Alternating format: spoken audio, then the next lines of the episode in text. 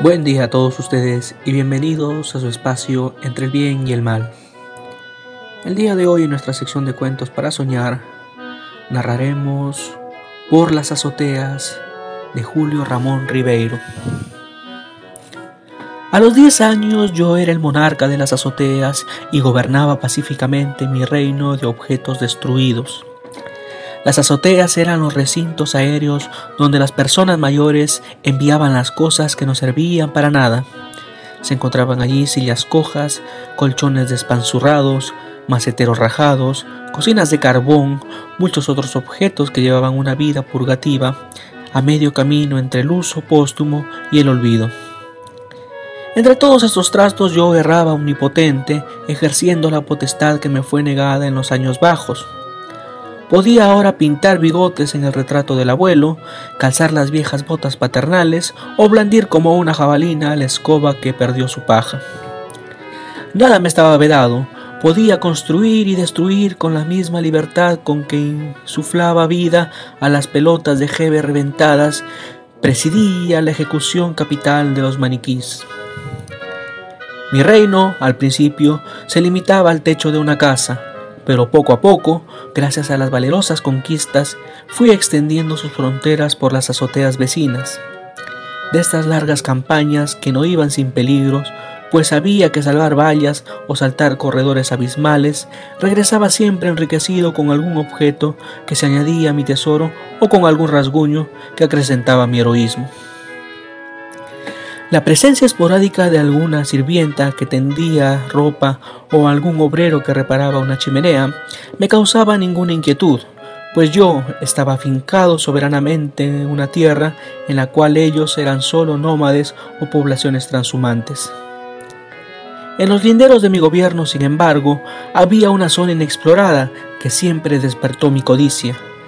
Varias veces había llegado hasta sus inmediaciones pero una alta empalizada de tablas puntiagudas me impedía seguir adelante.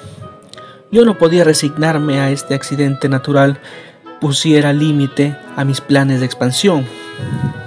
A comienzos del verano decidí lanzarme al asalto de la tierra desconocida, arrastrando de techo en techo un velador desquiciado y un vetusto perchero. Llegué al borde de la empalizada y construí una alta torre. Encaramándome en ella, logré pasar la cabeza. Al principio solo distinguí una azotea cuadrangular partida al medio por una larga farola, pero cuando me disponía a saltar en esa tierra nueva, divisé a un hombre sentado en una perezosa. El hombre parecía dormir, su cabeza caía sobre su, su hombro y sus ojos, sombreados por un amplio sombrero de paja, estaban cerrados. Su rostro mostraba una barba descuidada crecida por la distracción como la barba de los náufragos. Probablemente hice algún ruido, pues el hombre enderezó la cabeza y quedó mirándome perplejo. El gesto que hizo con la mano lo interpreté como un signo de desalojo, y dando un salto me alejé a la carrera. Durante los días siguientes pasé el tiempo en mi azotea fortificando sus defensas, poniendo a buen recaudo mis tesoros, preparándome para lo que yo imaginaba sería una guerra sangrienta. Me veía yo invadido por el hombre barbudo, saqueado, expulsado al atroz mundo de los bajos, donde todo era obediencia, manteles blancos, tías escrutadoras y despiadadas cortinas. Pero en los techos reinaba la calma más grande, y en vano pasé horas atrincherado, vigilando la lenta ronda de los gatos o de vez en cuando el derrumbe de alguna cometa de papel. En vista de ello, decidí efectuar una salida para cerciorarme con qué clase de enemigo tenía que vérmelas, si, si se trataba realmente de un usurpador o de algún fugitivo que pedía tan solo derecho de asilo. En lugar de escalar la torre, cortoneé la valla de maderas buscando un agujero. Por entre la juntura de dos tablas apliqué el ojo y observé, el hombre seguía en la perezosa, contemplando sus largas manos transparentes, o lanzando de vez en cuando una mirada hacia el cielo para seguir el paso de las nubes viajeras. Yo hubiera pasado toda la mañana allí, entregado con delicia al espionaje, si es que el hombre después de girar la cabeza no quedara mirando fijamente el agujero. Pasa, dijo, haciéndome una seña con la mano. Ya sé que estás allí. Vamos a conversar. Esta invitación, si no equivalía a una rendición incondicional, revelaba al menos el deseo de parlamentar. Asegurando bien mis armamentos, trepé por el perchero y salté al otro lado de la empalizada. El hombre me miraba sonriente, sacando un pañuelo blanco del bolsillo. ¿Acaso era un signo de paz? Se enjugó la frente. Hace rato que estás allí, dijo. Tengo un oído muy fino, muy fino. Nada se me escapa. Este calor. ¿Quién eres tú? le pregunté. Yo soy el rey de la azotea, me respondió. No puede ser, protesté. El rey de la azotea soy yo. Todos los techos son míos. Desde que empezaron las vacaciones paso el tiempo en ellos. Si no vine antes por aquí fue porque estaba muy ocupado por otros sitios. No importa, dijo. Tú serás el rey durante el día y yo durante la noche. No, respondí. Yo también reinaré durante la noche. Tengo una linterna. Cuando todos estén dormidos, caminaré por los techos. Está bien, me dijo. Reinarás por las noches también. Te regalo las azoteas, pero déjame al menos ser el rey de los gatos. Su propuesta me pareció aceptable. Mentalmente lo convertía ya en una especie de pastor o domador de mis rebaños salvajes. Bueno, te dejo los gatos y las gallinas de la casa de lado, si quieres, pero lo demás es mío. Acordado, me dijo. Acércate ahora, te voy a contar otro. Otro mucho más fácil.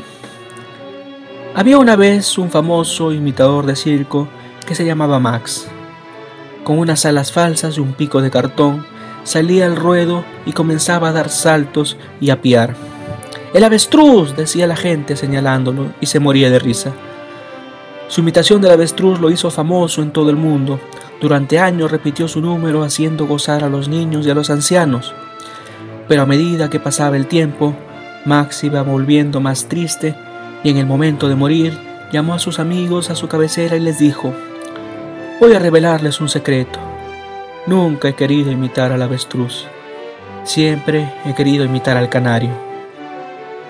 Esta vez el hombre no rió, sino se quedó pensativo, mirándome con sus ojos indagadores.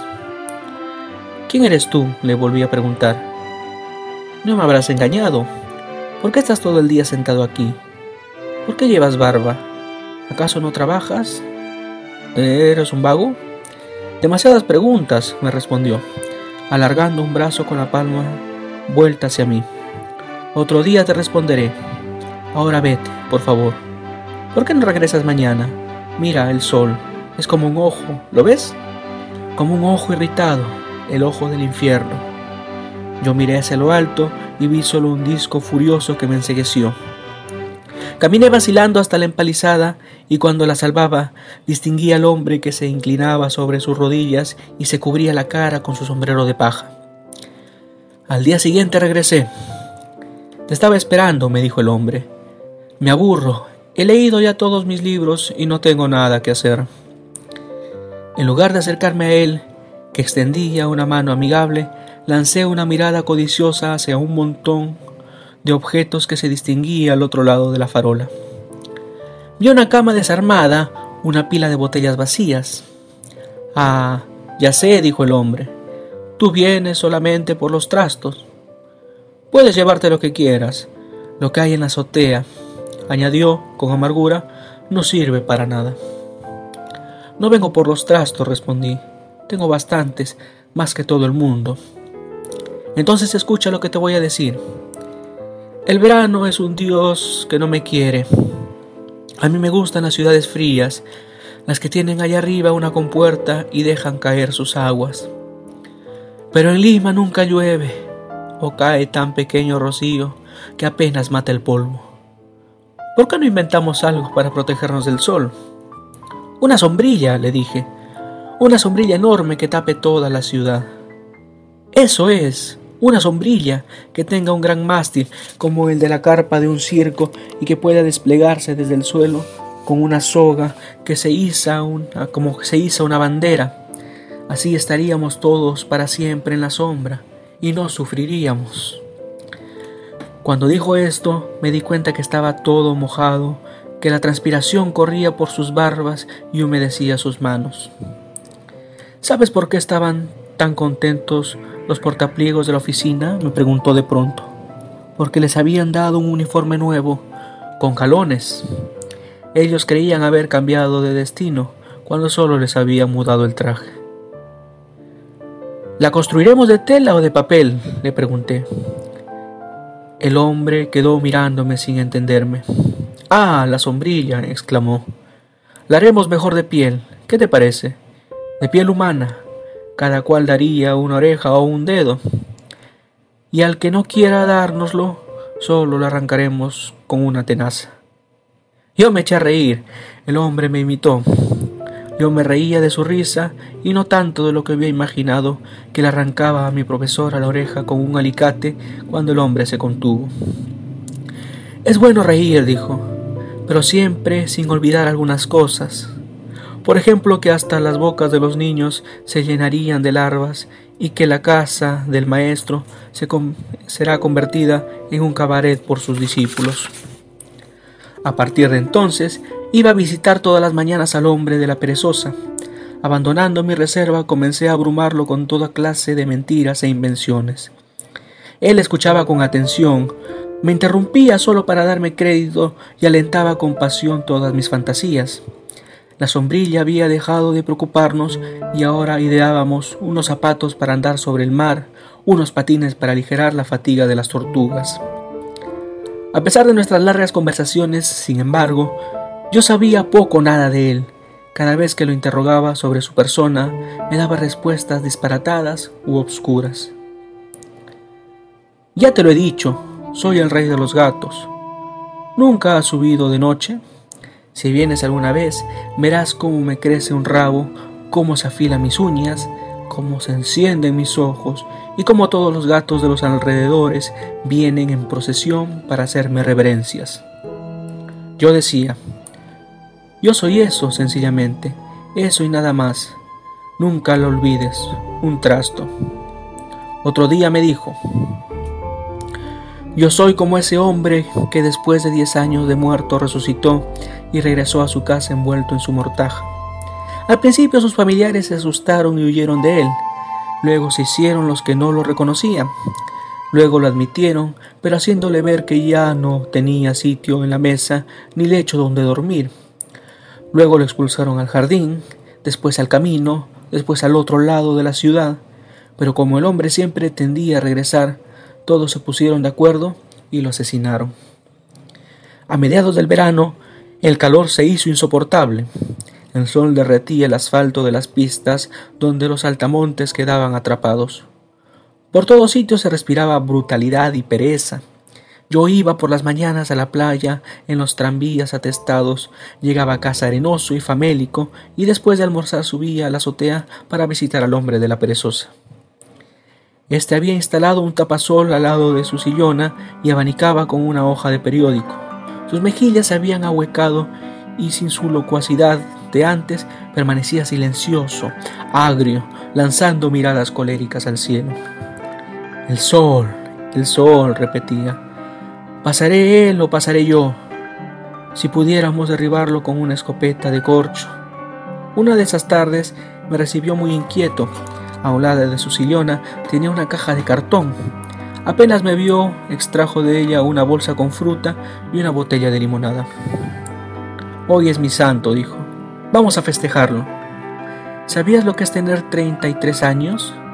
Conocer de las cosas el nombre, de los países, el mapa, y todo por algo infinitamente pequeño, tan pequeño que la uña de mi dedo meñique sería un mundo a su lado.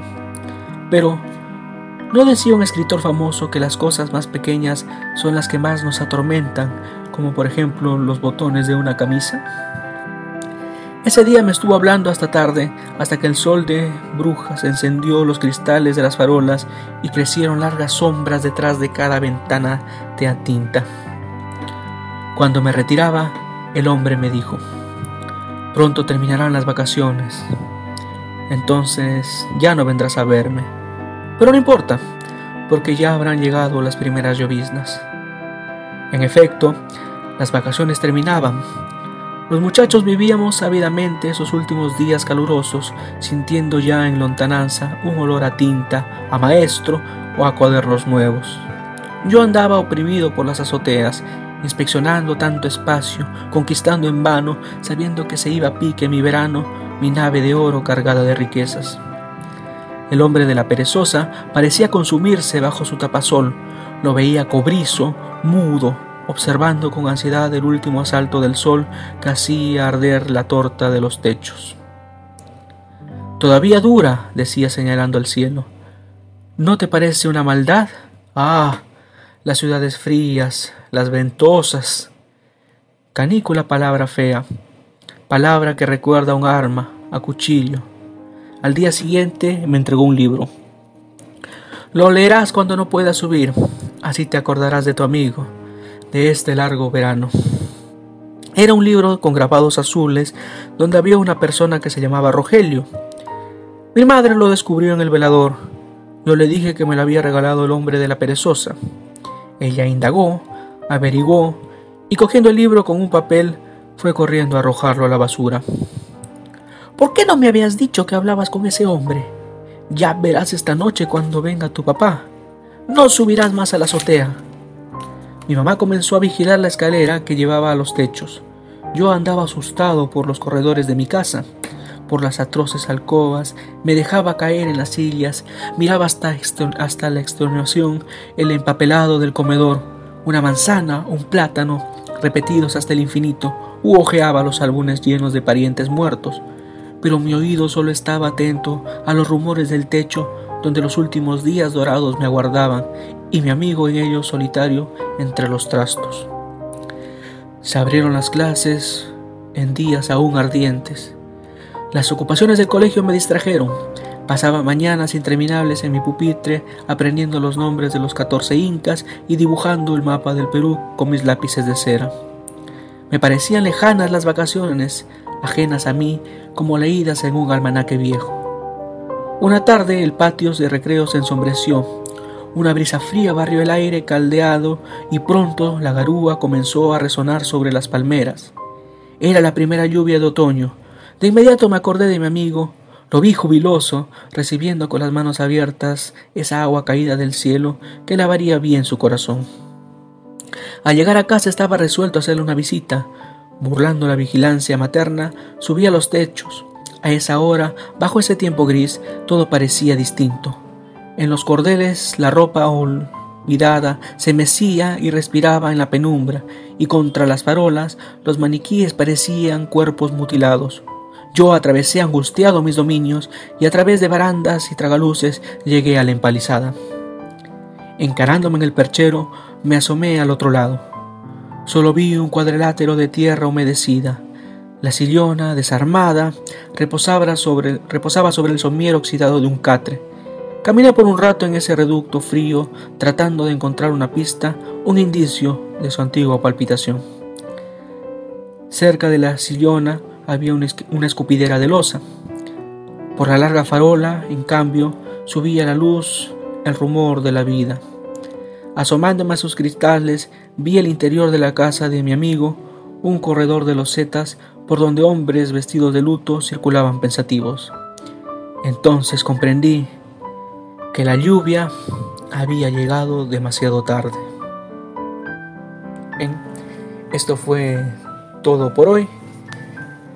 Esperamos vernos en una siguiente oportunidad en su espacio entre el bien y el mal. Hasta la vista.